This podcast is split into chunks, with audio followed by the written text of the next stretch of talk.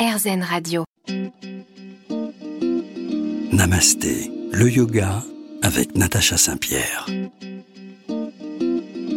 Bonjour à tous, bienvenue dans cette édition de Namasté. Elle était avec nous en novembre dernier. Pauline Testard revient nous visiter. Elle nous avait raconté les histoires qui se cachent derrière les postures de yoga à la demande générale la revoilà sur RZN Radio. C'est dans un instant. Restez avec nous.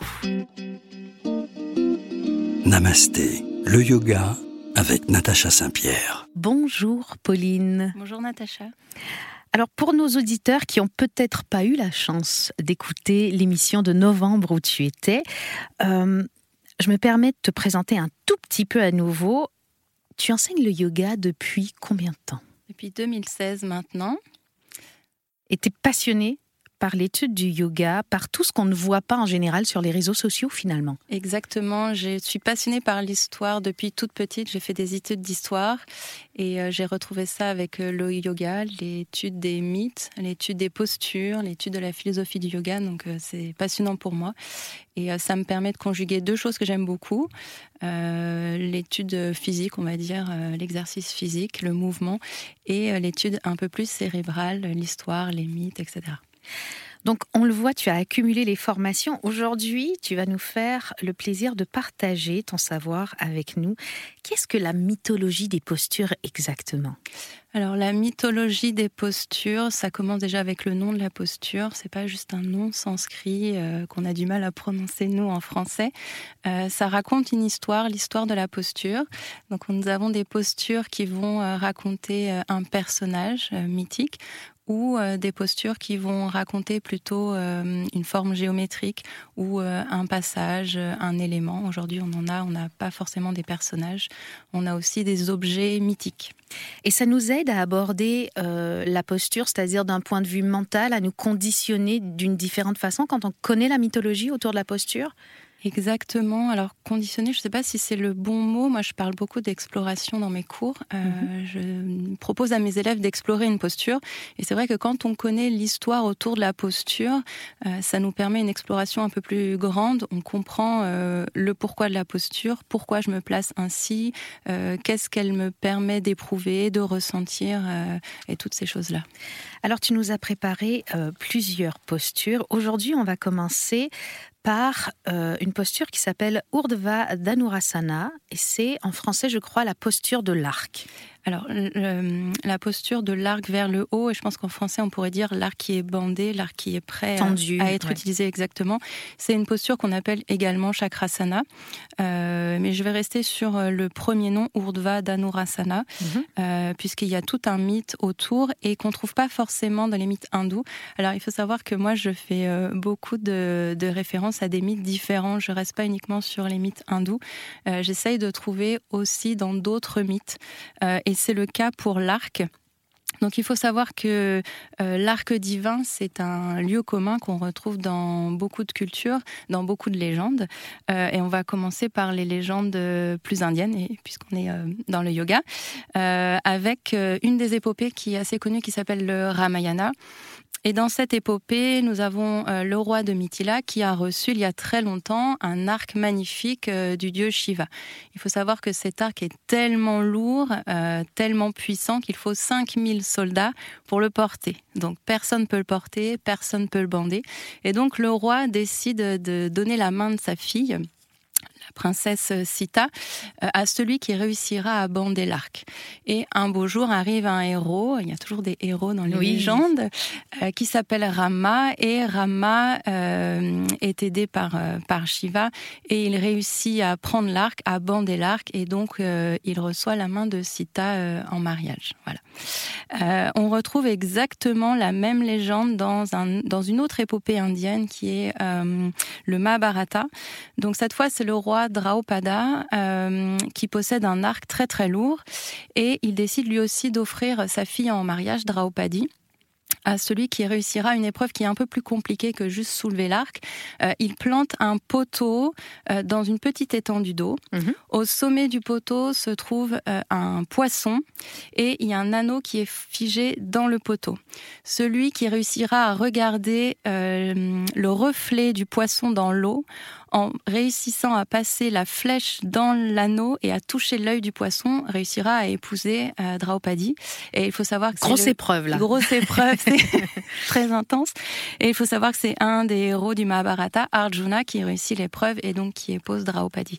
Il y a une autre légende autour, autour de l'arc mythique. Alors, euh, il va falloir qu'on attende un peu pour l'autre légende. Tu, tu piques notre curiosité, mais on va devoir aller à la pause et on revient dans un instant sur RZN Radio. Évidemment, dans Namaste on vous raconte les légendes derrière les postures de yoga.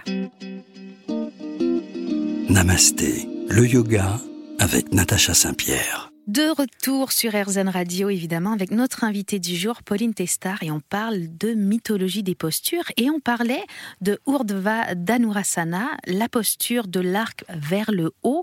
On a vu déjà deux légendes assez intéressantes qui demandent en fait euh, toute la concentration pour pouvoir bander l'arc, et cette capacité finalement à ne plus rien voir autour de nous, à être concentré que sur un point fixe. Euh, et c'est probablement ce qui a permis à nos héros euh, d'utiliser euh, leur arc. Tu avais une autre anecdote, une autre histoire autour de ça. Une, une belle histoire, euh, effectivement, je pense beaucoup d'entre vous connaissent. C'est celle de Pénélope et d'Ulysse dans l'Odyssée. lorsque Ulysse part pendant des années et des années, Pénélope est assaillie par les prétendants qui cherchent tous à l'épouser et donc à s'accaparer la fortune et le royaume d'Ithaque. Pénélope propose une épreuve, c'est celui qui réussira à bander l'arc d'Ulysse euh, et à passer une flèche dans 12 haches, celui-là aura sa main. Et il faut savoir que le seul qui réussit l'épreuve, c'est euh, le vieux monsieur qui était rentré, euh, à qui on avait donné de la soupe, et c'est juste Ulysse qui est déguisé, qui réussit à bander son arc et en même temps à tuer les prétendants, parce que Ulysse est quand même jaloux. Un tout petit peu. tout petit peu. Presque rien. Il tue tout le monde, mais presque pas jaloux. Eh ben, c'est des très belles anecdotes et je pense que si vous voulez continuer d'apprendre sur cette posture de l'arc, moi je vous suggère d'aller voir le Sutra 2.46 euh, qui nous dit l'asana est l'état d'être établi en soi avec fermeté, shtira, et aisance, sukha. Et c'est une posture qui va donc nous demander tout ça. Le Sutra 247 va continuer cette explication et qui va, il va nous parler euh, du physique, du psychologique, de l'émotionnel et aussi de l'énergétique dans nos postures. Et ça terminera par le Sutra 2 48. Je vous conseille d'aller lire tout ça si vous voulez aller un tout petit peu plus loin. Il y a la leçon de tir d'Arjuna dont tu nous as parlé qui est très intéressante aussi. Alors, seconde posture, celle de Kurmasana, la tortue. La tortue, c'est une très belle posture, euh, c'est un très bel animal euh, qu'on retrouve dans beaucoup de cultures et qui a une très belle symbolique. Euh, souvent, il représente la régénération, l'immortalité. C'est un animal qui est lié à l'eau euh, et également à l'au-delà, puisque c'est un animal qui est capable d'aller et dans l'eau et sur la terre. Dans la littérature indienne, Kurma est le support du mont Mandara, donc c'est la montagne cosmique. On l'appelle aussi cosmophore, si je ne me trompe pas. C'est celui qui supporte le monde. Ah. La posture euh, de la tortue, en gros, nous sommes assis sur le sol, les jambes en V et les bras sont sous les jambes, la poitrine touche le sol. Donc c'est une posture qui est quand même assez avancée. Ça demande beaucoup de souplesse. Exactement. Et c'est une posture assez intense qui rappelle euh, la tortue. La tortue, elle a une carapace qui est ronde comme le ciel et elle a un ventre qui est plat comme la, comme la terre. Elle symbolise vraiment l'univers.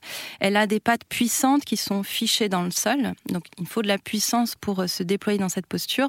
Et ces pattes euh, pourraient représenter comme les colonnes d'un temple qui s'élève vers le ciel. C'est une posture qui va nous apprendre euh, finalement la patience et la constance parce qu'on n'arrive pas à faire cette posture du, jour au lendemain. Exactement.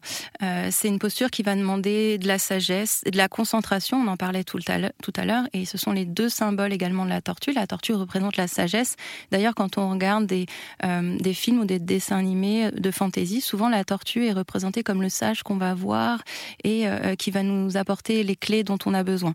Et j'ai trouvé une belle citation dans la Bhagavad Gita qui dit Lorsque l'esprit est tel la tortue, rentrant complètement ses membres, il isole ses sens des objets sensibles, la sagesse en lui est vraiment solide.